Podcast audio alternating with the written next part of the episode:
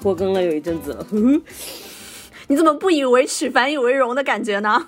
呃，这说明我们的工作很努力。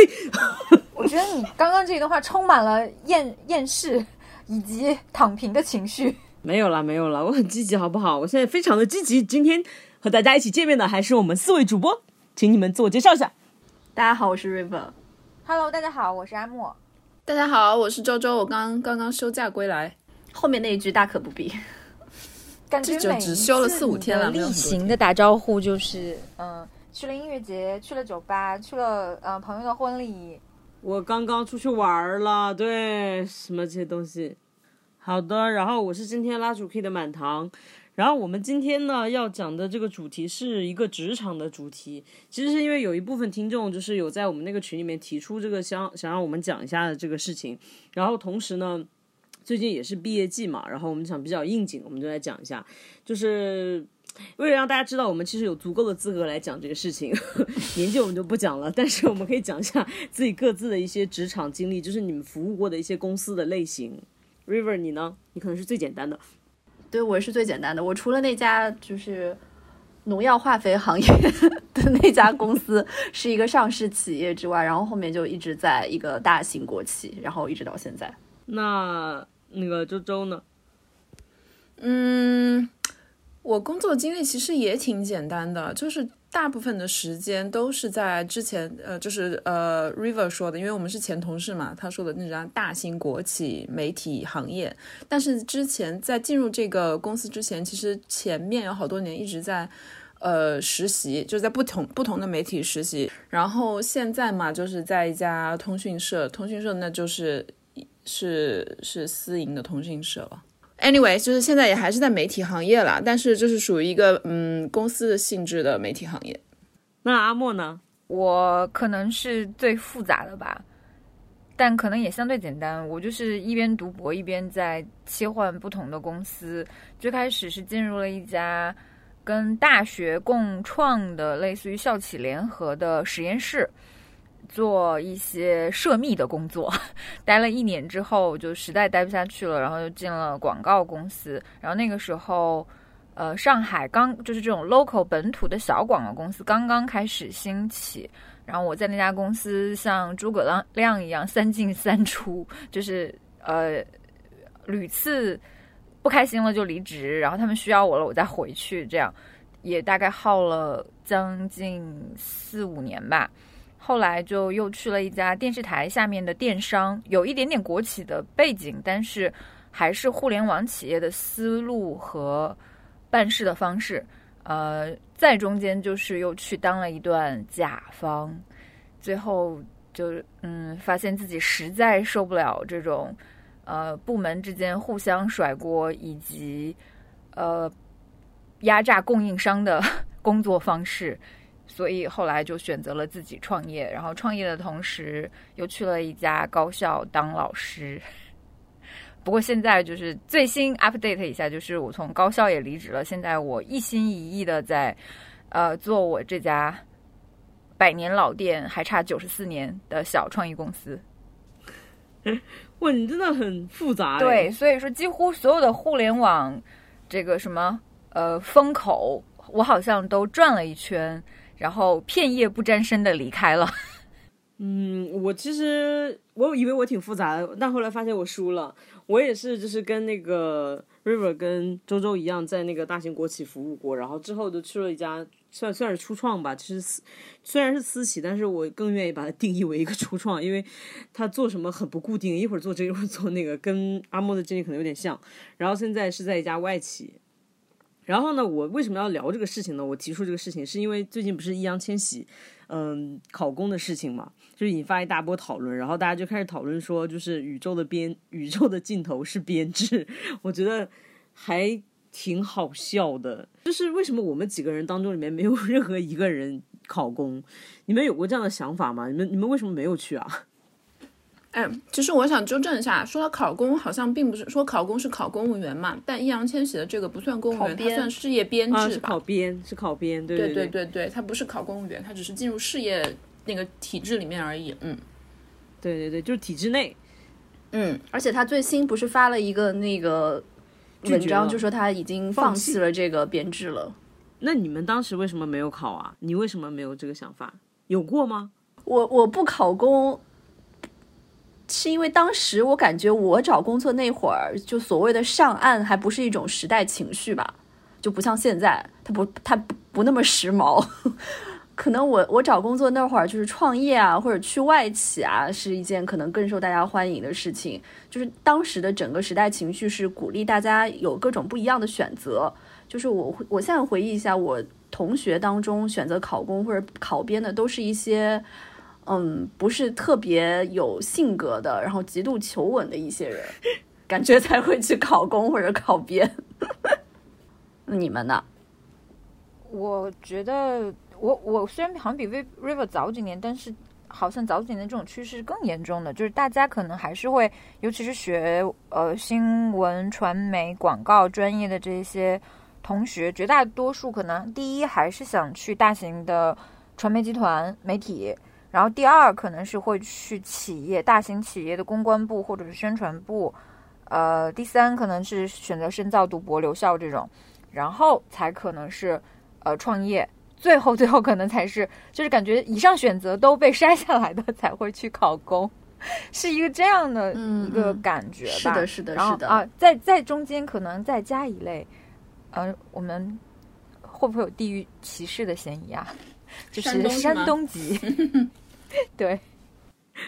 哎你老公算是就是编制吗？他，因为他职业比较特殊嘛，他是消防的嘛，消防原来是属于武警，然后是在一八年还是一七年开始改制的时候，然后改到了应急管理部，但是他们过渡了好几年，然后现在据说是等等同于公务员编制，等于他没考，但是莫名其妙成了公务员。然后我那天还在开玩笑说，我说我们两个要是回你老家的话，现在可真是扬眉吐气呀、就是呃，你看老公公务员，老婆是大学老师，简直就是可以呃入祖坟的那种。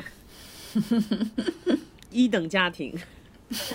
然后，但是今年，但是今年我现在已经不是大学老师啦，感觉嗯，回去要低人一等了呢。你带着儿子回去应该就还好吧？对对对，补回了儿子。帮你拉了分，对补回来了。那周周嘞？周周你应该从来没有过这个想法吧？我自己本人吗？我自己本人当然是没有的啦。对啊就是我跟阿莫是差不多，我们是同学嘛，就是当时的时代情绪都是差不多的，身边也没什么人考公。但是，however，就是有很多当时做了其他选择的，比如说有出国的，我身边有两个好朋友都是啊出国以后，嗯他们在有的有一个是在国外工作，然后有一个在国外读了博，回国以后又进入了事业编制，这真的是形象的说明了宇宙的尽头就是进编制。真的，哎，你还别说，就是这两年这样的现象还真不少。我有个朋友，他原来是江苏广电的，他就说他是我们本科学姐，他毕业就就进了江苏广电。也就是头两年，他说收到的简历逐渐的从以前的类似于传统的人大新闻、中传，然后复旦新闻、南大和中大新闻，逐渐就变成了呃谢菲尔德大学，然后什么杜克大学和那个威斯敏斯特大学这些学校归来的传媒的硕士，开始逐渐的进入他们的电视台，争抢月薪四千的岗位。哦，就是其实很多时候进入传媒，特别是这种呃省级啊，就或甚至是央视级的，大家都是图一个稳定。那其实理论上我们其实最开始也算是编制的哦，我们不不算，因为我们是国内的媒体，都是属于事业单位、企业运行嘛。就是他跟我们签的这个合约，其实都是几年几年一签。因为如果你是事业单位的员工的话，你的合，约是终身你们制的嘛。那个时候应该是签了一些类似于第三方外派公司或者是劳务公司吧？没有，啊没有，不不是就是真的就是就是当做是企业来签的。我记记得就是一开始签一年，然后三年，然后五还是五年，然后最后就变终身了。对我最后一次签的就是已经是终身制的一个合同了，然后我签完以后就离职了。我现在也是一个终身制的合同，刚刚签。哦哦，我没有熬到那个时候。哎，但是我我是不是应该也解释一下？就是我们的那个企业的性质，就是如果我们早几年的媒体行业，它其实是有编制的，就比我们稍微大一代的十我们上一代的十岁，大个十岁左右。对对对对，零三到零五年左右的话，就就全国的所有的那个媒体就全体开始从事业到企业的这样一个转向了。算是进入大型国企吧，就是一回事，也是可能有时候大型国企跟事业也也差不多了，跟事业编制。比如说你如果能进什么中石油啊、中国电信啊这种的话，应该也是会爽翻吧。现在我想，就当时我毕业的时候，很很多人就是削尖了脑袋要进这种大国企了。我觉得现在更加是，嗯，哎，没有人问我，那我就自己回答。问你啊，你呢？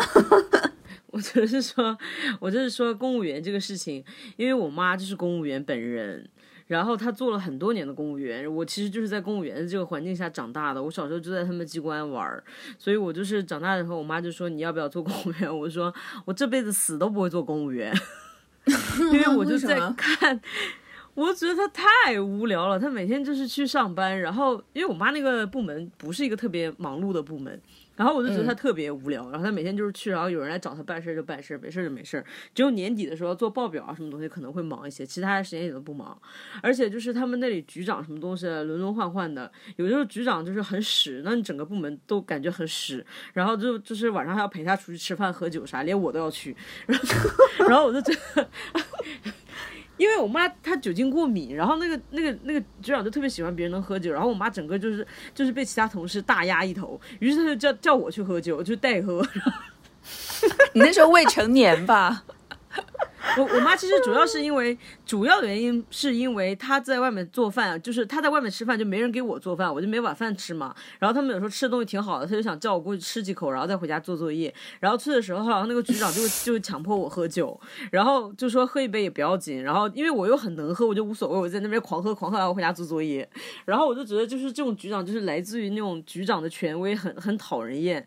然后再加上我再看看他那些在机关里面的朋友，好像每个人都挺闲的，就是就感觉很无聊，所以我就是非常讨厌那个公公务员，我就再也没有想过当公务员这件事情。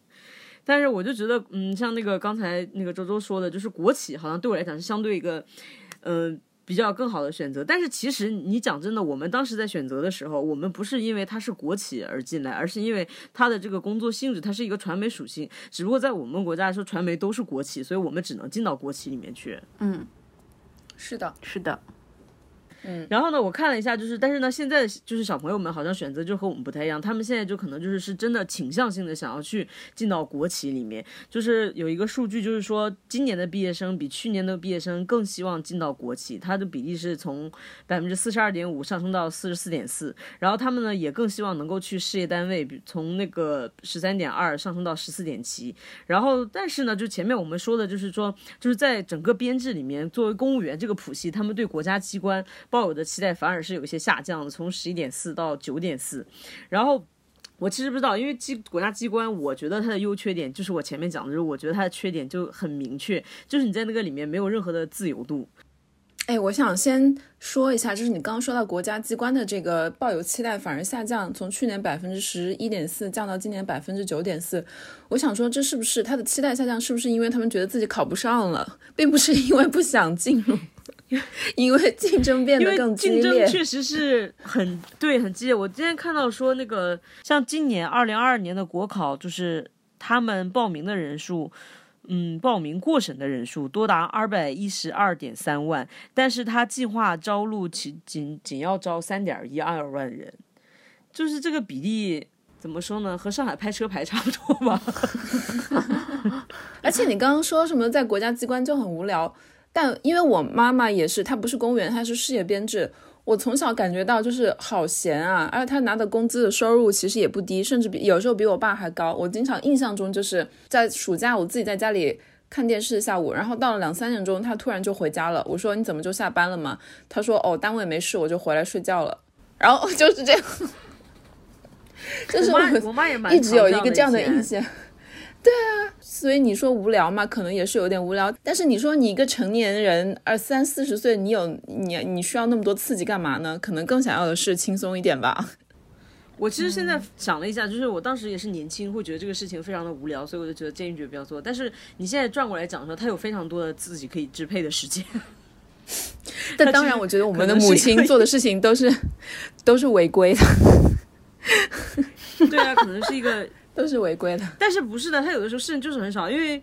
我有一个大学同学，他就是他就是考公，他就是一毕业就去考公。嗯，但是和那个 River 同学不一样，这个同学很有意思，我也不知道他为什么要考公，可能就是因为他是本地人，然后他就可能家里比较希望他去。然后他去了之后呢，他那个岗位确实也不是很累。他说他就在一个办公室里面，就是闭门很闲，然后没事就打毛衣。他现在就是一个打毛衣大师，然后就是打了六七年，结果就是有很多的，其实其实，在公务员的世界里面有很多的斗争啊。就是勾心斗角什么东西，其实是有很多的。然后他当时就是为了屏蔽这些事情，所以就是说你们斗你们的，我也不管，我就管我自己干我自己的活。然后剩下时间我就打毛衣。然后这样打了六七年之后，然后外面的世界就是翻天覆地，就是所有的什么局长、副局长什么都斗走了。然后他就突然升职成副局长了，就 就也很妙啊。所以我就觉得这个世界好难预料，就是公务员的世界，感觉它有很多规则是我无法参透的。我不知道是不是公务员跟地域性也有关系啊？我认识的就是可能在小城或者是三四线城市的公务员，他们可能会相对工作没有这么忙碌。我不知道啊。但我认识的在大城市，比如说北京、上海的公务员，他们加班没有比我要少哎。我有时候约他们吃饭，根本就是约不到。他们有的时候加班都要加到十一二点那种。哦，我觉得是有代际差异的。反正同龄人吧，当公务员的都很忙。都很忙，是就算是事业编，不是公务员，是事业编的都很忙。但是我们母亲、父亲那一辈就就真的就两三点钟下班回家打毛衣都有，是是这样子。嗯，而且我妈那个时候就是临临近退休，因为大家都已经觉得她要退休了，就也不给她什么事做。她好像就掌管着某一处就是重要机密的钥匙，然后别人要打开的话，她就去公司给她打开，不是去单位给她打开就行了。其他时间她就是也没有人要传唤她，也没有人找她。他就是那个开钥匙的人，对啊，他就是一个就是秘密的掌管者，这样，就是好像熬到那个辈分了，他就不用这么忙了。但现在不是了，我觉得普遍的来说都是公务员都很忙很忙的，加班我真的觉得是不比大厂里面九九六的那个来的少。我作为唯一一个跟现在的应届毕业生有接触的人，我可以。就是从我的角度观察到，我们学校的应届毕业生考公的一个心态，就是因为我也带毕业生的毕业设计嘛，然后也需要去追踪他们的实习和就业的方向，你会发现说，呃。跟他们实习的单位有非常重大的关系。如果一个人他可能自己家里就是类似于我下讲啊开酒店的，那他实习的单位可能就是这个酒店，然后他可能就就业的方向 就是这个酒店，他就不会想考公。但如果一个人他实习的单位，我举例啊，比如说上海青浦区融媒体中心，然后你就会发现他呃就业那一栏是空，就会写呃要考编或者是考公，就是嗯。现在的小孩其实是更多更依赖家里的，就至少从我的观察来看啊啊，尤其是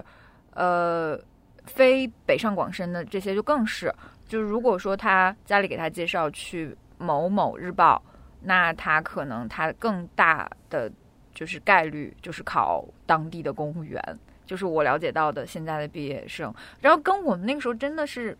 很不一样，就是我们那个时候可能觉得考编是。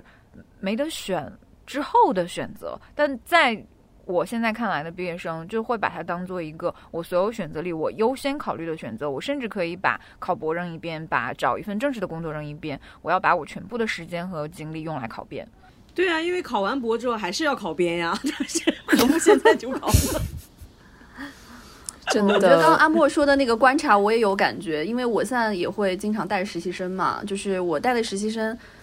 这几年开始，越来越都是同事的小孩儿，或者什么朋友的小孩儿，什么 朋友的亲戚什么的。我记得以前的实习生就是整个单位里面分给你是谁就是谁，就可能跟你没有任何关系。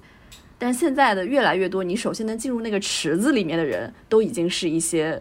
就是可能家里面有一定关系的人才会进入这个选项，门槛已经比较高了。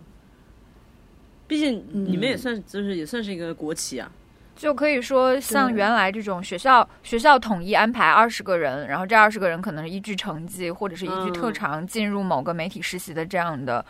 机会，可能越来越少了。那 River，你在国企待了这么多年，你觉得有什么一些地方让你觉得很好，什么地方让你觉得难以忍受？很好的地方当然就是大家都知道比较稳定嘛。然后说实话，我觉得也算是相对轻松。然后非常非常大的一个缺点，我觉得是一个没有非常确定的一个职业路径，就是不像比如说你们在外企，就是每一年 HR 是会给你一条非常清晰的，就是你的上升途径是什么，然后你的 KPI 是什么。像我的话，我就是觉得每个月的工资也是个谜，然后每个月的绩效也是个谜。然后 下一年你的职位也是一个谜，就是跟你工作表现好不好和你能不能上升其实不直接挂钩。我其实觉得是因为国企很喜欢搞一些事情，就是说，嗯，因为你下一年的这个岗位不确定，这个事情其实完全是因为每一年都要有一个大型的什么双向竞聘这个举这个举措。嗯，对。所以我就觉得像我们这种，尤其是媒体行业的大型国企，就会有一个问题，就是它。在一方面，在非常喜欢淘汰老人、非常爱新鲜血液的同时呢，又有一一切那种，嗯，大型的国家机关会有的那种非常臃肿的、非常体制内所谓体制内的那一套行为准则吧。官僚，对对对，非常官僚。我可以举个例子啊，就是，嗯，我以前的领导在这一次的双向竞聘中落败之后呢。就变成了一个我曾经的实习生的下属，啊，好尴尬。对，就是在我进入这个这个大型国企的时候呢，有一些我的代教老师，就比如说有三个我的代教老师，他们在每一年这样的双线竞聘中，就逐渐的被淘汰下来了。然后淘汰下来之后，被被边缘化了。可能可能由于种种原因，不一定是他们工作能力不行，很有可能是因为他们没有站好正确的。对，没有站好正确的队伍，没有抱好正确的大腿，然后就逐渐被边缘化。然后边缘化之后呢，一些我当时的实习生，就一些很小的九零后的实习生，他们变成了，比如说制作人或者什么，他们有资格去接受更多的人进入自己的团队。然后我的那些领导没有地方去之后呢，就要不得不进入他们当年的实习生的团队，就超级尴尬。就你要在这个地方生存下去，你就要非常的能屈能伸。我还没有碰到这个情况，但是我觉得确实很官僚，是真的。因为就是比如说你大的大的那个头头换了一次之后，你下面好像都会经历一次像这样的换血的过程，然后底下人就很无措。然后在这个这个换血的过程当中，其实事情蛮难推进的。所以就导致好像有很多事情你想做做不了，然后就是像我们原来是常规的节目就还好，就不管你变不变，你都要有这个节目或者怎么样就无所谓。我所以我们其实相对你们比较比较清晰，我们就是记者，然后升责编，责编再升完，然后主编，主编又升不动，主编就是到升到责编就很难再往上升了，因为主编就只有一两个。然后你就可能就要就要另觅其他的路线，或者是说就去别的组啊，或者是什么的，所以就也很尴尬，就也涉及到你走到上面涉及到一些站队的问题。但如果你跟对了主子的话，他就会把你带上去，因为他升了，他就下面就有空位给你了。所以整个这个体制是也是我觉得很官僚，所以我就当时很不喜欢这一点，因为他就是给舔狗很大的生存空间，我 就不喜欢。对，这就是我觉得最大的不好的地方，就是你的升不升职跟你的工作能力。几乎是完全没有什么关系的，但是就是理论上说，他们那个能力也是工作能力的一种，是一种叫做向上管理的能力。嗯，但是如果你向上管理的人错了的话，你也很容易就是像像买彩票一样，就是就是买空。对对对对对，周周，你你是不是在那个企业的时候也没有在关心这些啊？我没有哎，我现在听你们说这些，仿佛觉得虽然我在那个公司也待了哎八年多，但是好像有点印象有点模糊了。你对什么东西印象不模糊？真的是，你还记得我们吗？我试图再回忆一下当时那个氛围，有点记不起来。但我觉得你们说的这个就是企业，它是一个国企，但是它又有点特殊嘛，就是一个它是有事业单位的那个属性，第二因为它是属于这个。传媒宣传口径，所以可能它的内部的管理又更严格一点。哦，我我知道的，比如说我们前面说有一些同学朋友们，他们在那种大型国企或者是央企，比如说呃电信啊，中国电信、中国移动啊，或者是石油啊，什么这种石化啊这种王牌国企央企的话，好像没有这么多的这种繁文缛节的东西。但是当然，他们又更他们的工作性质又更。可以说更正规一点吧，就是朝九晚五这样子。但是我觉得他们和我们有一样的问题，就是他们也有这种派系斗争，然后之类的。因为我有个 朋友就是在一个大型的重工重工的国企里面，然后他之前就是一直一路做的还挺顺的，跟那个老板就是领导关系也挺好的，然后后来领导就被斗走了，斗走之后他们整个公司解散了。就他们那个分公司整个解散了，然后他们就只能就是赶紧去找其他的地方，看有没有人肯接收他什么的。然后原来的那个就是领导就真的人走茶凉，就就是呃，自从大家知道这个消息之后，他说什么话就已经不好使了。在这种大型国企工作有个好处就是你不不需要太担心会被解雇，就是所谓的稳定性嘛。但如果你是要力求上进的这么一个人的话，那又另当别论了啊，就是可能抱大腿。对，就是你可能要选择抱大腿啊，向上管理，你要瞅准了时机，跟那个你眼光非常重，非常重要。但如果你只是想说，我就打好这一份工，拿好我的薪水，然后该上班的时候上班，如果该下班了，我也绝不拖延，马上下班的话，其实我觉得日子还是蛮好过的。嗯，但是现在随着整个效益的下降啊，就是混日子的可能性也就越来越少了。就以前我们可能还有一个所谓的蓄水池，你就在里面。待着也不会有人来管你，不会有人来解雇你。就是现在的话，就是会直接给你安排工作，如果你一次不接收的话，就直接解聘了。那如果是说在普通的民企也会有这样的情况吗？好像只有阿莫有这样的经验，是不是？在民企的话，我觉得就很难让你闲着，就就就，因为可能呃，就是从我现在作为一个资本家，以前作为一个被资本家剥削的人的角度来讲，大家都是想榨干你的剩余价值的呀。就是如果你产出的价值远远大于你自己的工资和公司为你支付的成本的话，那就是其实呃还是蛮好待的。就不管你领导怎么样，或者或者呃你同事怎么样，就是你能证明自己的价值是让你在这个地方能待得下去的，那其实不管怎样你都是怎么待得下去的。但是就是如果。能力又不足以支撑你的岗位，然后并且，呃呃，能力这个事情也很奇妙，就是我以前也认识这种工作能力可能非常非常的有限，但是情绪能力很好。比如说原来我就认识一个阿康，他就是可能连 PPT 都做不好，但是他就很能去哄所有的人，把创意哄得很开心，文案设计都很愿意接他的活，然后他又能把项目进度往前推进，那在我看来也是很强的能力了，就是他也可以得到相对不错的。这个投入产出比，然后老板也很喜欢他。我觉得民企相对来说，可能去掉你们刚刚说的这些事情，大家还是比较看效率吧。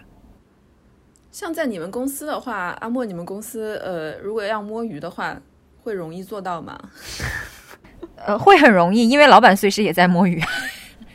所以你知道你们公司是有谁在摸鱼的是吧？会知道。然后，但一般来说，我会觉得，如果不影响正常的工作，就是比如说。正常的工作进度和工作效率的话，我也都睁一只眼闭一只眼吧。然后这也可能是我呃百年老店就是至今苟延残喘的原因吧。呃，我唯一开除过的一个人就是一个设计师，我去年开除他的原因就是因为他做私活严重影响了公司的正常的活。然后我本来一开始我就。这个好圈子就这么小，他做私活肯定是知道的，但我也没有拆穿他，因为我觉得你还没有影响到我正常工作。直到后面他可能以借口说疫情或者借口核酸，然后就故意不来公司上班，然后。但是他自己私活那边，我知道他的进度是没有耽误的，然后我就非常的生气，跟他对峙了一下，后来把他开掉了。但是就算这样，我开掉他，我还是要赔他 N 加一的，真的是令人非常的头疼。希望嗯，摸鱼的员工偷偷摸鱼就好了，不要用这样的方式去挑战你老板的耐心。所以就是其实像你们这种创业公司也是民企的一种。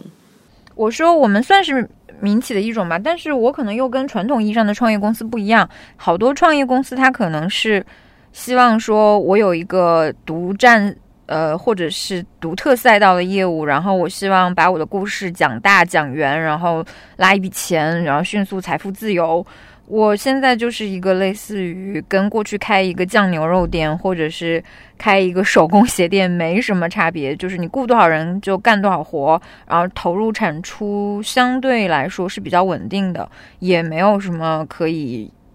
一飞冲天的机会，所以就只能维持它正常的正常呃正常运转。所以每个岗位的人，他只要完成他应该产出的东西，对我作为一个老板来说就 OK 了。但是作为员工个人来说，他可能有自己的一些规划或者想法。比如说，很多人来我这里就是因为觉得，哎，他们公司不太卷，就是 我可以正常的下班去学一样新东西，或者去跳舞，或者去健身，就是不会影响我其他的生活安排。还有的人可能就是觉得，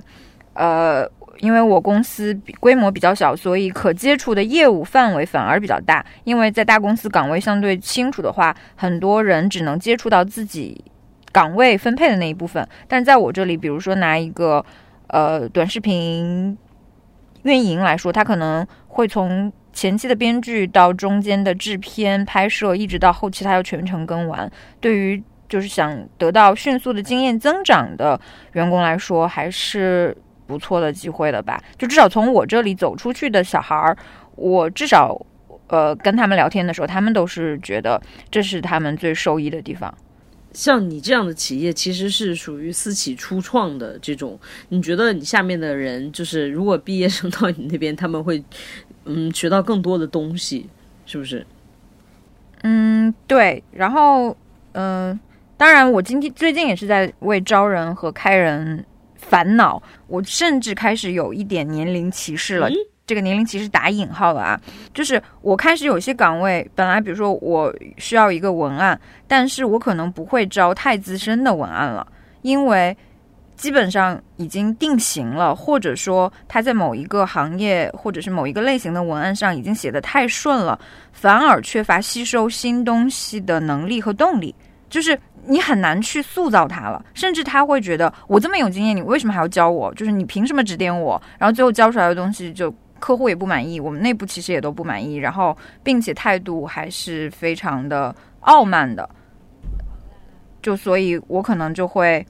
想办法说，呃，至少在有一些这种基础的岗位上，还是会比较倾向一些年轻的、有可塑性的、能听得进去的人吧。我其实之前就是在一个初创公司，其实就相当于是像嗯阿莫这种公司在工作，然后我就比较同意他这点，就是说在这样的公司，因为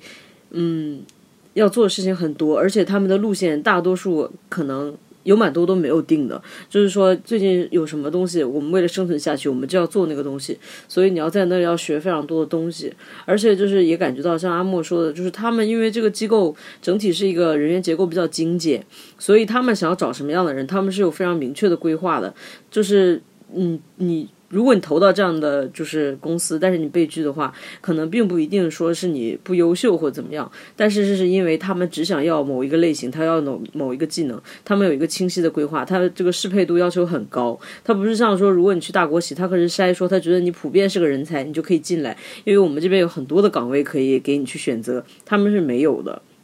就是另外一点呢，就是我之前打工的时候，我有一个非常明确的体验，就是在这样的企业，就是老板基本上就决定了这个公司的一切。就是说，你至少在在大型国企，包括大型的民企来，如果来打工的话，你是替公司打工，公司它是有规章制度啊，什么东西，它是有一个它自己的一套东西，你可以跟着那个走，你甚至可以就是拍着桌子跟老板叫板，然后你就跟他说这个东西是不符合我们这个要求，不符合什么东西的话，这样是没有问题的。但是你在 初创，你就不可能这么做，因为在这里面，这个老板就是这个公司的规章制度，他想怎么样就怎么样，然后就是。我觉得这一点是一个非常大的局限性，就是如果这个老板的人很好，或者是说他是一个很明事理的人的话，那你在下面打就打工就还比较舒服。但如果他本人乱七八糟，或者是说思路很不清楚的话，那你们这个公司就是就算你和其他员工再努力，都也没有什么办法，他是救不了的。我觉得这个也就是可能大家要如果要去这样的公司打工的话，可能就是要要擦亮眼睛。我好想再说，你别骂了，别骂了。我不是我不是骂你啊，因为我之前就有待过一个公司，就是老板就阴阳怪气，然后他就非常希望下面的人有一个强烈的竞争关系，他就很鼓励大家互相，嗯，就是无论是争宠也好，在业务上争抢也好，他就很鼓励这种文化。后来我就觉得有点吃不消，就是大家搞得内斗很严重，也不知道为什么。我觉得就是这种初创，我之后可能不太会再去加入了，因为我觉得它有太多不完善的地方。我甚至加入了一个初创，我本人是一个合伙人，我自己都不知道。我是离职的时候我才知道我是合伙人，就是 因为因为因为。因为老板太内向了，然后他一直拒绝沟通，我一直都以为他是老板，然后他很多事情都让我做主，我就想说好奇怪，这是你的公司，干嘛什么事让我做主？然后等到最后走着，他说你是合伙人，我就说哈，就是我觉得就是老板的局限性太大了，就是在初创里面风险太太大了，对我来讲，我这个年纪已经无法承受。别骂了，别骂了。那满堂，你说一下，你现在在一个外企、大型外企工作的经验，是不是跟你之前在大型国企工作的经验很像呢？人员架构啊，还有这种工作的性质。我之前在国企工作，就是和初创啊工作，我都觉得是有所收获，都各有各的收获，都都不失为一段好的经历。然后我到了这个外企，就是会觉得说，那前面的可能都是劫。就是你要渡了这些劫，然后你才能来到这样一个极乐净土。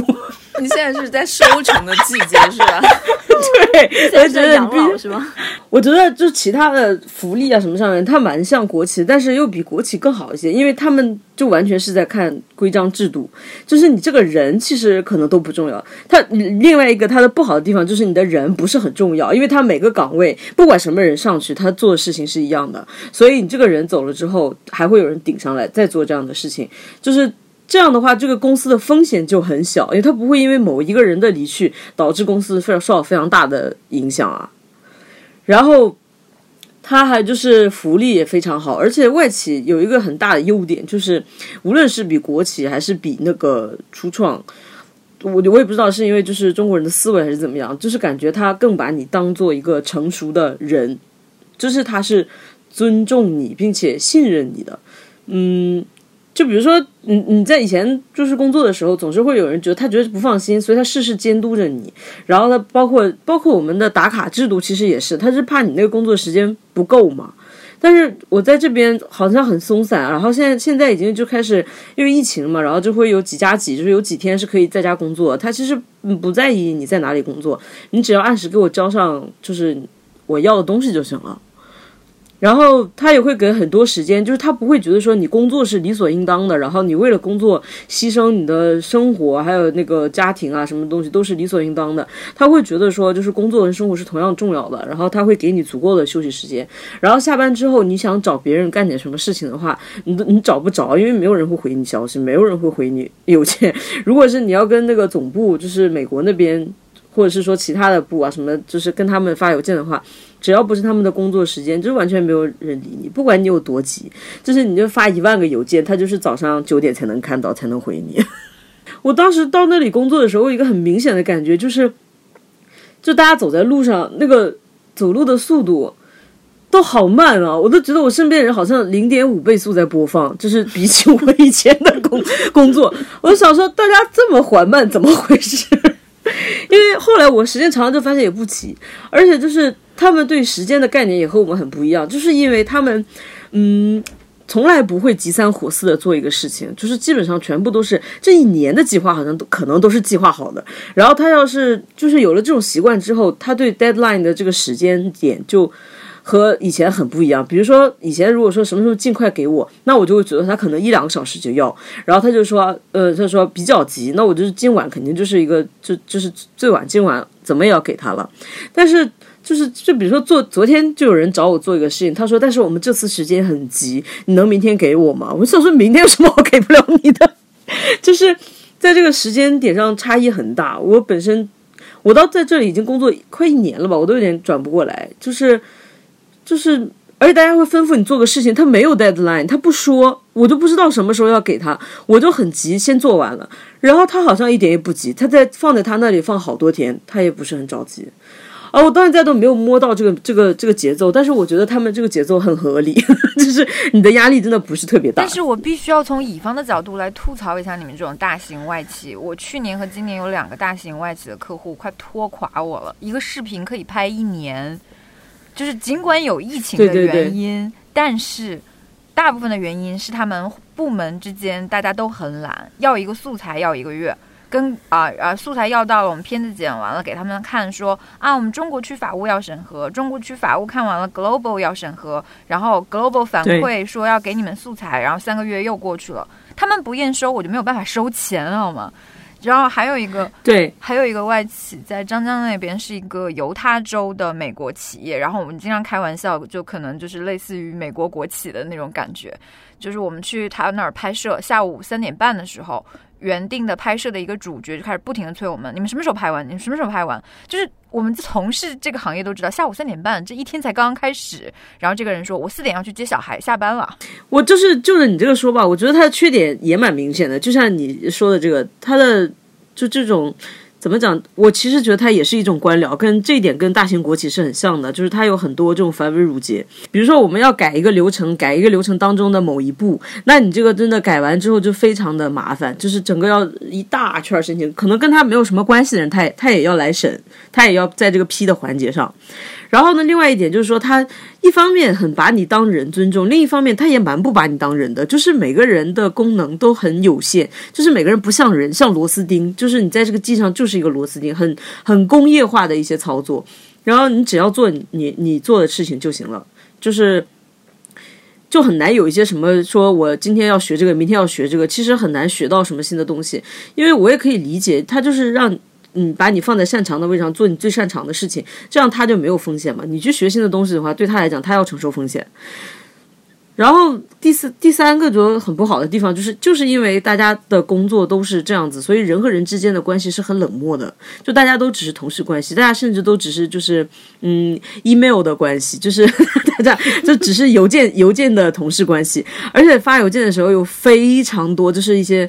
我现在手机上就存着一些什么外企邮件模板，就是我就想问他要个东西，其实我要的东西讲一句话就可以了，但是我前面要先说哇，你有一个愉快的周末，然后就是如果你不介意的话，你现在。不是很忙的话，你可以帮我看一下什么什么东西吗？啊，太感谢了！然后，如果你这样做的话，我会觉得很高兴啊，你会有很大的帮助啊，非常 helpful。要讲很长的事情，然后你回给他之后，他回你，然后大家就互相 thank you，thank you，thank you，thank you 都能 thank you 好几个来回，我就觉得啊。就是很想死，然后就是你就必须要很有礼貌，所以它里面的人就是都很像模板化的人。我很少见到很有个性的人，就是我以前的同事都非常有个性，你见他一眼就知道他什么样的。我现在这些人，就是有些人我都认识他大概一年了吧，我觉得他和 AI 无异，就是你输入一个命令，他回给你一个固定的回复，你再输入他另一个命，他给另外一个固定的回复，你再跟他讲些其他的话题，他好像就宕机，他不知道你在讲什么，就是没有办法交到朋友。那我觉得我们初创公司还是挺不一样的。就虽然我不是那种，呃，会用企业文化或者是用团建去笼络大家的，但是大家会自己在这样的一个小的环境里面形成自己的社交团体。比如说，我公司一六年之后开始招来的三个小员工，现在虽然都已经离开了，但是他们时不时的还会给我做私活，然后我们时不时还会聚餐。他们三个就是。性格完全不一样，但是至今都都还是好朋友。然后，并且因为刚来我这里的时候，都是属于刚毕业一两年，或者有的是从研究生开始实习，一直到呃毕业离开。就这几年，大家就是各自的成长也特别明显。就就反正我我自己是觉得，也可能有这个时代滤镜吧。就是我看这种被我亲手带出来的小孩，我还是就满眼的喜欢。我我不知道，反正我觉得这边的人做事都非常的谨慎了，就是，嗯，就是宁可不做也不要做错，所以就整个非常的保守。而且这里面也有好多人，就是让我不得不怀疑说他们是怎么进到这个公司的呢？就是我觉得有很多没有工作能力的人，但是他们在这里就做一个不需要太多工作能力的岗位，他们也可以做一辈子。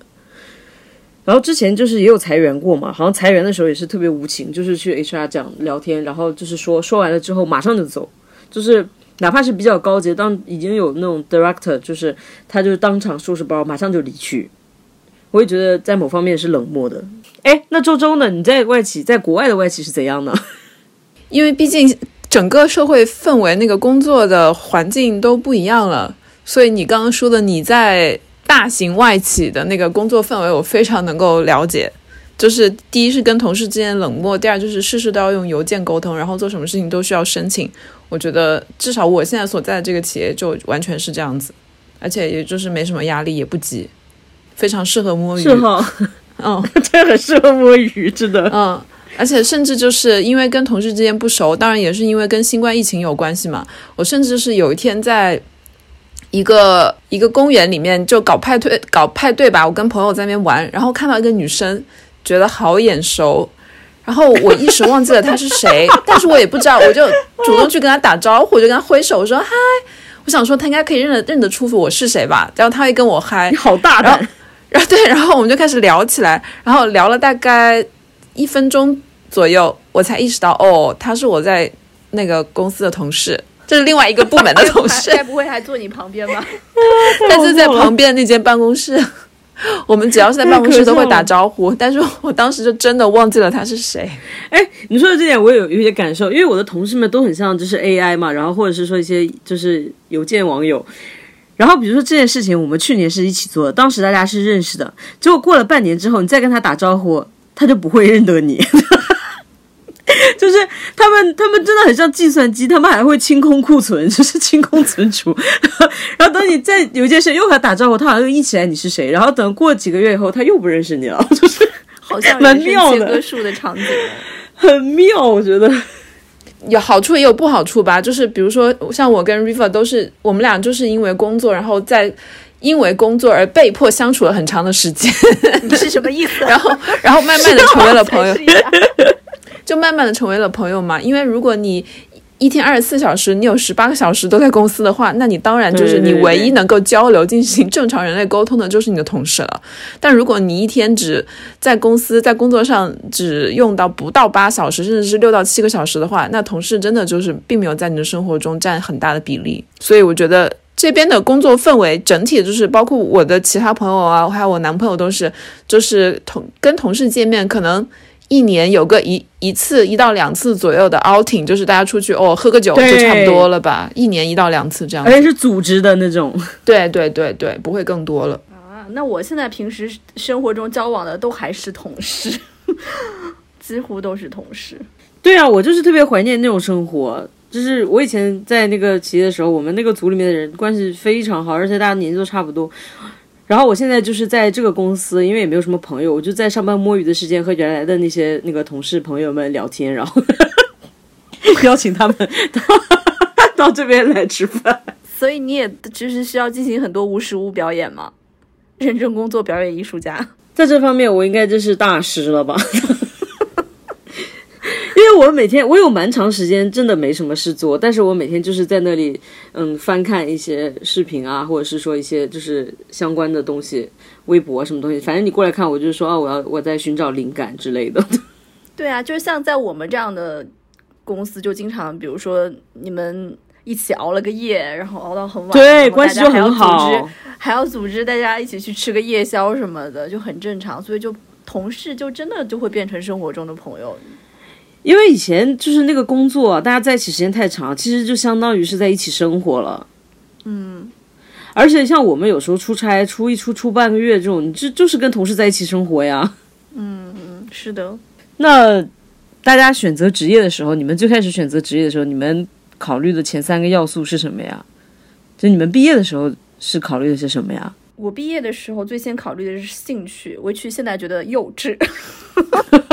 你 现在已经不一样了是吗？当然不一样啊。那么第二呢？第二可能就是我说当时啊，当时、第一可能是兴趣，第二可能是能不能学到东西，然后呢？然后才是一些什么嗯薪酬啊之类的，有的没的吧。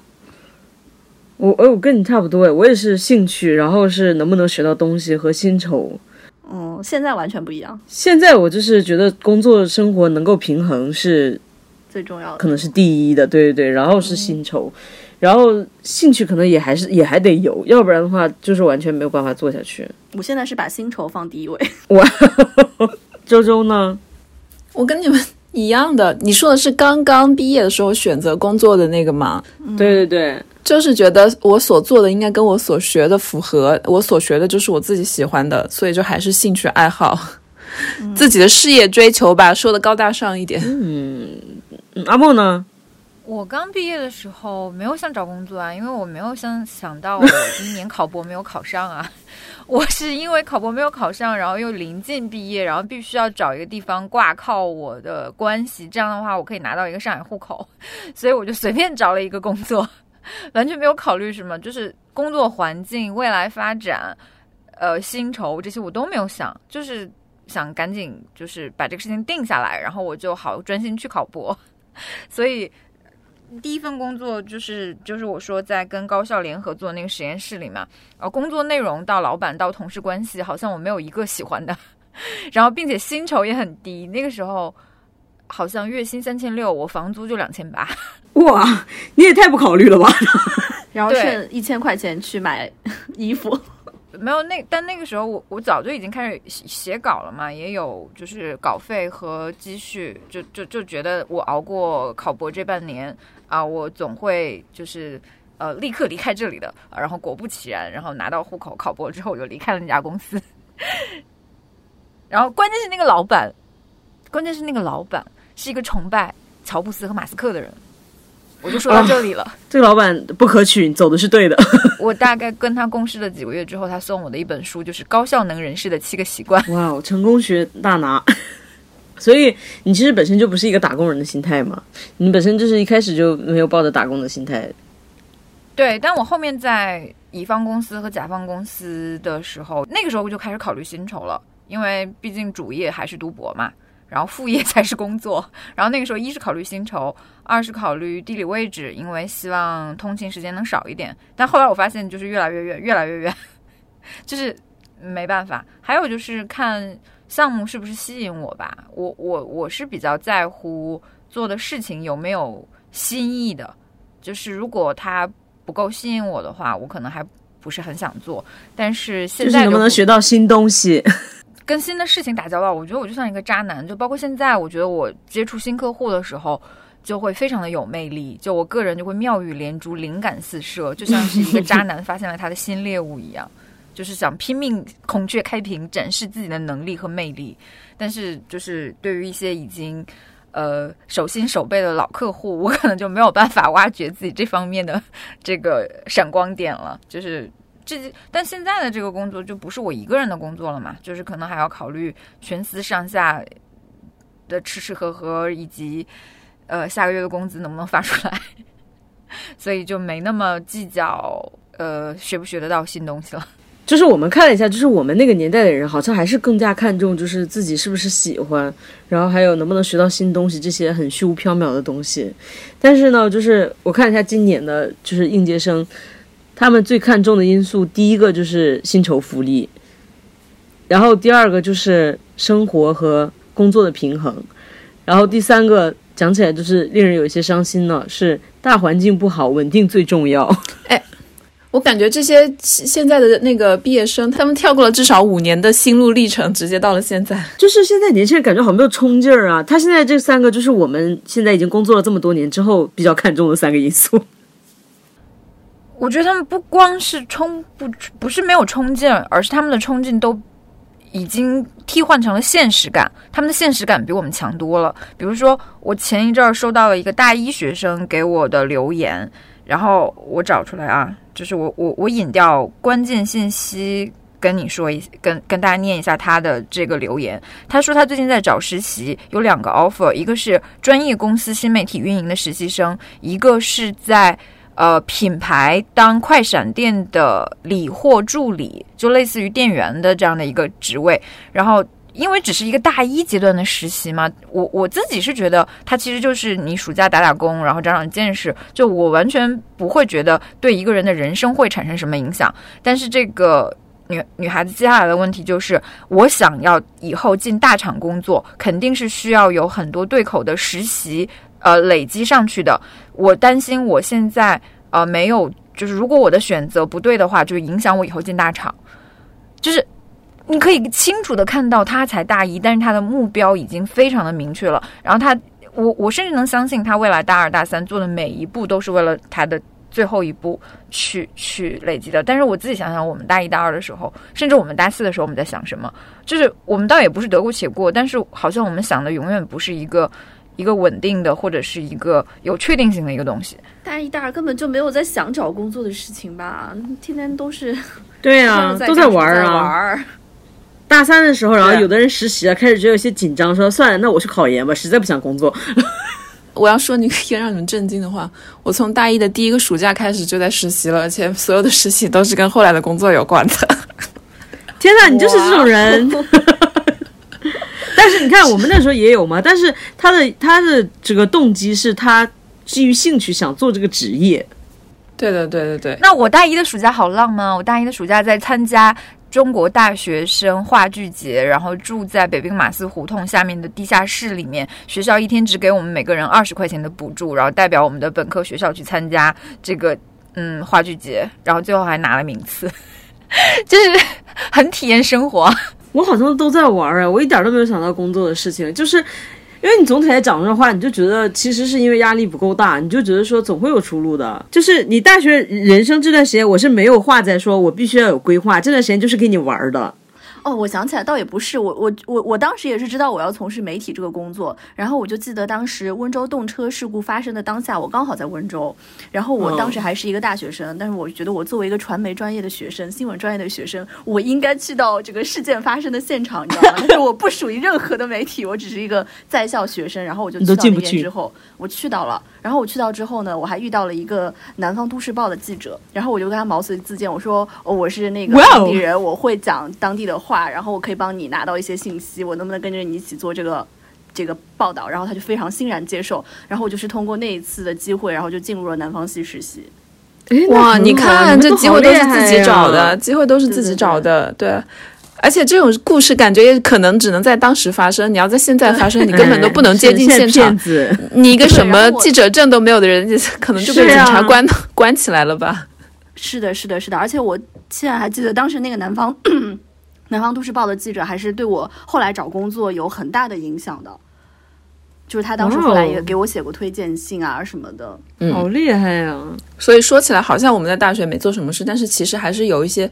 根据自己喜欢的方向，有在有在追求一些东西吧。然后阿莫，你说你在戏剧节，但是跟你后面从事的，比如说你后来呃读博学美学啊、哲学这些，然后做广告，我觉得也还是有一些影响的。对啊，嗯，对，所以我后来在劝那个学生，就是呃，他说他已经选了，但是有点后悔，他已经选了去那个快闪店当店员。然后我就跟他讲说，你哪怕以后进大厂，呃，以大厂最受欢迎的产品。经理这样的一个岗位为例的话，其实了解你的消费者，了解你的消费者的这个用户旅程也是很重要的。快闪店并不是一个，如果说让你当理货员，眼睛里面只有理货的话，那你学到的也就只有理货。但其实如果你是作为一个呃人人类观察员，去观察一个消费者走进店里到他最后是否购买的这个决策，你了解清楚的话，其实对以后你就。不论做甲方或者是做所谓的大厂的产品经理，都是有帮助的。我其实是有一点点在心里安慰他，就我我也不知道我说的是不是对的，但是我就是相信没有任何时间是浪费的。就像我刚呃刚那个呃周周说，我那个住地下室的暑假，我从来没有住过那么糟糕的地方，就是污水横流，然后半夜还会听到各种各样的呻吟和叫喊，但我也没有觉得那个暑假是浪费的。我这样想起来的话，是因为我大学学的专业不是我喜欢的专业，所以我当时就没有找任何实习。我就觉得说，那算了，就是老子考研换专业好了，这几年就先混一混。所以说到最后，我们我们已经年过三十，到中途快到四十，那个我们还是觉得喜欢是很重要的，是吗？回想起来，很。我觉得很重要，你没有那个动力啊。像我，如果我没有一个目标，我想干嘛的话，我根本就动不起来。你就让我去修路，那有啥好修的呀？嗯，对。然后包括我最近，就是我说我在为招人开人这个事情烦恼，就尽管听上去有点资本家，但是我还是觉得，不论什么岗位，就不是不是我站在资本家的角度我才说这个话。我觉得。你选择了这个岗位，你在做这个事情，你眼睛里面有热情是很重要的。不然的话，你痛苦的不仅仅是你自己，你周遭所有的同事跟你打交道所有的上下游的关系都很痛苦。我不知道，反正我觉得喜欢和热情真的很重要。没有这两点的话，光靠钱和责任感是维持不下去的。我说，我觉得我们这个行业基于兴趣进来的人会更多一些，因为它是一个很。很惹人向往的一个行业。我这就在我离开这个行业之前，就是我碰到的人，大家都是很有热情的人，就是削了尖脑袋要进来，不学什么专业的都有。但是他们都是因为想做这个，所以才来到这儿。然后大家就是在一起的话，工作起来那个氛围会很好。但是你对于其他的行业，难道不是也是这样子吗？比如说你要当老师，你如果不你如果不喜欢教育，不喜欢跟小孩子相处的话，你怎么能当好一个老师呢？就真的就为了一个事业编制。为了进入这个老师的这个也这个福利稳定的工作去当老师吗？我觉得也是很痛苦的，因为所有的工作都没有一个工作是不辛苦的。如果你没有热情的话，就真的很难做下来。那你说当公务员的人，他是喜欢做什么呢？他是喜欢管理国家吗？对，不是他喜欢管理，他是希望能够对这个政务什么，就是自己去去去去产生，去去贡献一份力量，去改变这个社会。还有就是沉、啊沉溺于发展社会关系。有一些是这样的人，确实是有的。我觉得大部分当公务员的人，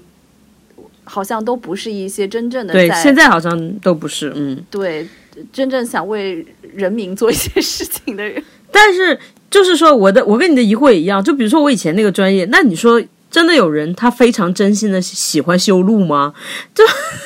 你以前什么专业啊？我我以前是交通工程啊，嗯，就是我我不觉得他是一个需要热爱，但是他可能就是擅长。但是你擅长的事情，难道不会越做越有爱吗？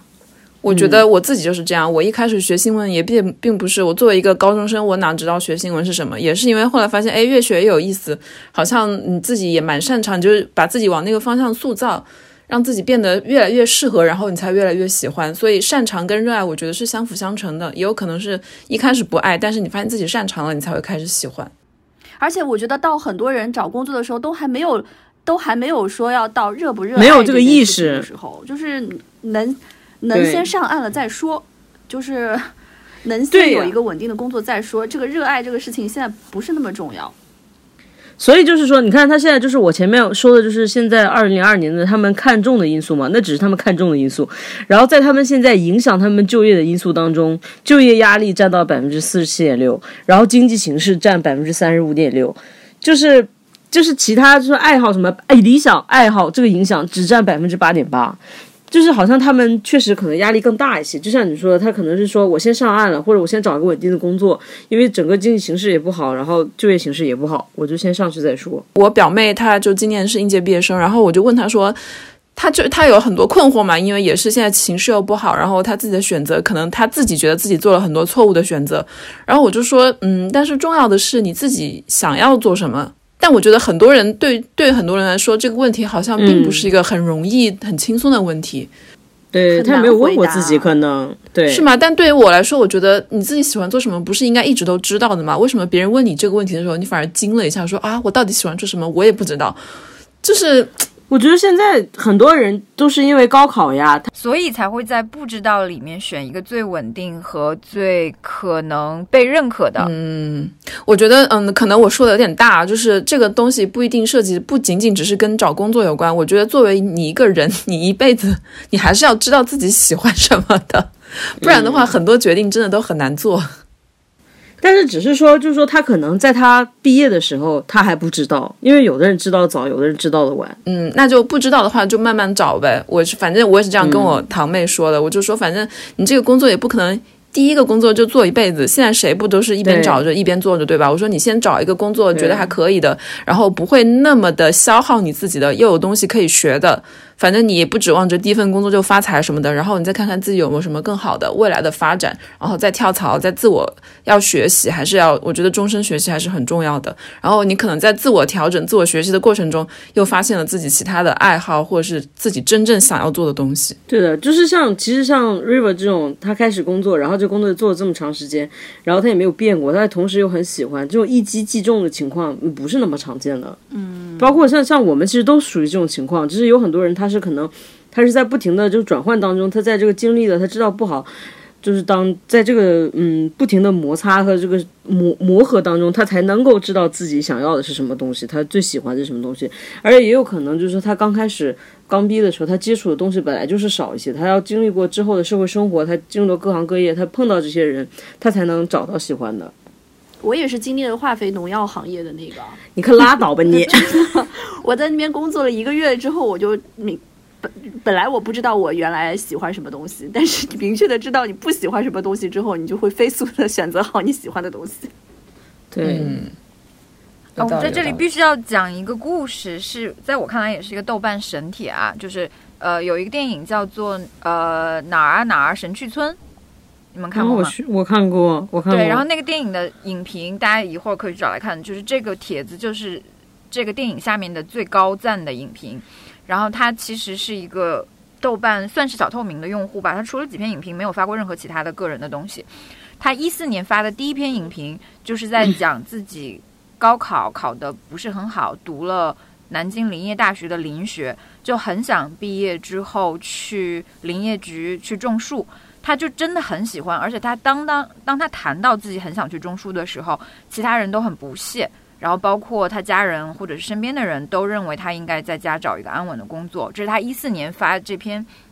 影评的时候自己的纠结。然后他一六年四月的时候做了一个更新，跟大家抱歉说我没有能去种树。他说我还是听家里人的话，然后考了证券资格证，然后去了证券公司，然后就是一方面也是希望给豆瓣的朋友一个交代，还有就是。呃，希望给父母一个交代，不拉不拉的，反正就看上去很憋屈吧。然后接下，然后接下来就是二一年他又更新了一次。二一年的更新就是他在证券公司待了，就是一六年之后他在证券公司也待过，然后去村镇银行也待过。然后但是最后的最后，他仍然选择了离开了银行，找了一家园艺公司，就是收入只有原来在银行的三分之一，但是每天都是体力活，种花、搬花、栽苗什么的。然后这就是。他最后一次更新了，就是我看完这个故事，我会觉得兜兜转转发现自己喜欢的东西，并且能够找回来，还是挺好的。就是我至少从他的字里行间，还是看到了一种，就跟他第一次写自己想要去种树和自己现在在种树这两个状态是非常不一样的。就最开始的那个纠结和忐忑，和最后讲自己现在生活里面在种树栽苗的这种平静，就真的特别的真实。我觉得那个大家在职场上或遇到一些倦怠的情况，或者是说在选择职业上碰到一些困难，都可以去看日剧。我觉得日剧里面他很擅长，就是那种职业剧，搞得好热血啊！我记得我那个时候就是一觉得工作很累，我就会看那个重版出来，就是那个出版业的热情。我就觉得好厉害，然后包括他们有很多什么海女啊，什么什么，就是非自然死亡就讲那种法医啊什么的，就感觉哇，他们那个职业热情就真的很热爱这个职业，能从中吸取到很多的能量。或者我其实有一个感觉，就是你其实可以看看现在整个国家政策在支持哪一块。就比如说，我最近采访了三个香港人哦，三个香港人，一个是新闻专业毕业的，一个是金融专业毕业的，还有一个好像也是类似于什么金融业之类的吧，反正没有一个人跟农业是相关的。然后这三个香港的好朋友呢，他们就来到了江门，然后从事了一个现代农业的工作，就三个人就变成了一个新型农民，然后他们自己采就做了一个鱼菜共生的项目，就是研研究了。对，怎么去养鱼？把养鱼的水去供这个蔬菜，然后让这个蔬菜长得更好。然后，因为这个东西是得到了整个国家第一个是非常大力发展大湾区的这么一个支持年轻人在大湾区创业的这么一个政策。然后，另外就是也得到了江门当地的，就比如说，因为你可以给当地其他的农民创造一些就业机会嘛，所以他们就得到了各方面的支持，所以这个事业就慢慢的发展的就还挺好的。嗯，我觉得也是一个思路。现在还有一个国家大政策大力支持的，就是要去西部，还有就是对对对，支援或者是支教各种都可以去西部，不要老是想着北上广了。北上广现在已经饱和的不得了了，而且通过这次疫情，我们也看到了北上广真不是天堂。对我现在其实有真的是有在认真考虑说，就是比如说去一些农村的地方，就是从事一些可能开辟一些新的事业出来。去哪个农村？农村？你是你们那个温州新农村吗？对对对对对，就比如说自己包个山头之类的，那很不错啊！我愿意参与，我 我好爱种树哦，种菜种花。你们一个村的 GDP 快赶上我们东北的一个县了吧？反正我觉得不管做什么，就还是我之前很很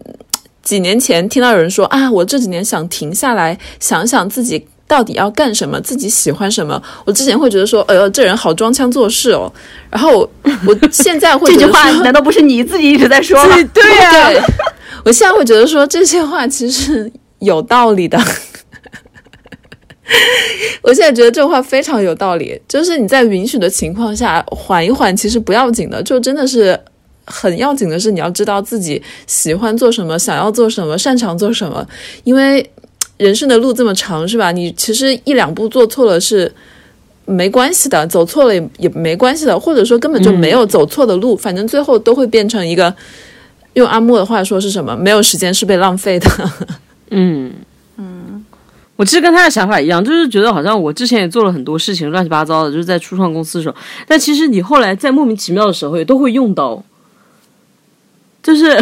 好像确实没有每件事情，没有什么事情是白做的，就是你之后的都会有遇到用到它的时候。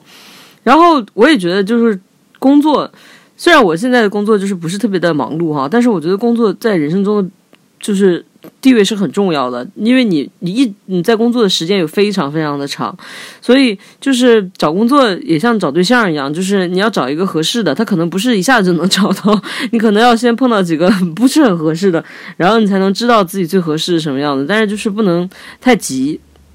嗯。哦，那我还有一点就是，也是跟找对象一样，也并不是说这个事情是一劳永逸的，不是说你觉得找了一个理想对象，然后就不用管了，反正最后后续的经营管理都是很重要的，你还是要自己加把劲，要学习。对，你在哪个地方其实都不可能保证说你现在的东西就可以满足你之后所有的需要，就是都是要不停的学习新的东西的。而且你学的新的东西其实也都不白学。你比如说，突然间可能你换了一个其他工作，你发现你之前学的东西一下子用上，成为你的就是主力项，都都有这种情况的。嗯，你们两个呢？那如果还是把工作比作伴侣或者恋人的话，我想补充的一点就是，不开心就要说出来，啊，说出来改变不了的话就分手，对人对己都是好的，千万别耗着。River 呢？River 想说，工作跟找对象可不一样，工作比找对象重要多了。我看你这个问题是说每人一句话送给在职场上纠结的人儿，我想说，我本人就是在职场上 纠结的人儿。你在纠结什么呀？我现在还没有资格给大家送话，我跟大家一样都是很纠结、很迷茫的人。现在，在就是自己的爱好和那个做新农民之间纠结是吗？不是，就是我就是属于那种现在我不知道自己到底喜欢什么。我现在已经，我现在已经不知道自己到底喜欢什么了。就是不是你这是喜欢的已经得到了，然后现在蠢蠢欲动。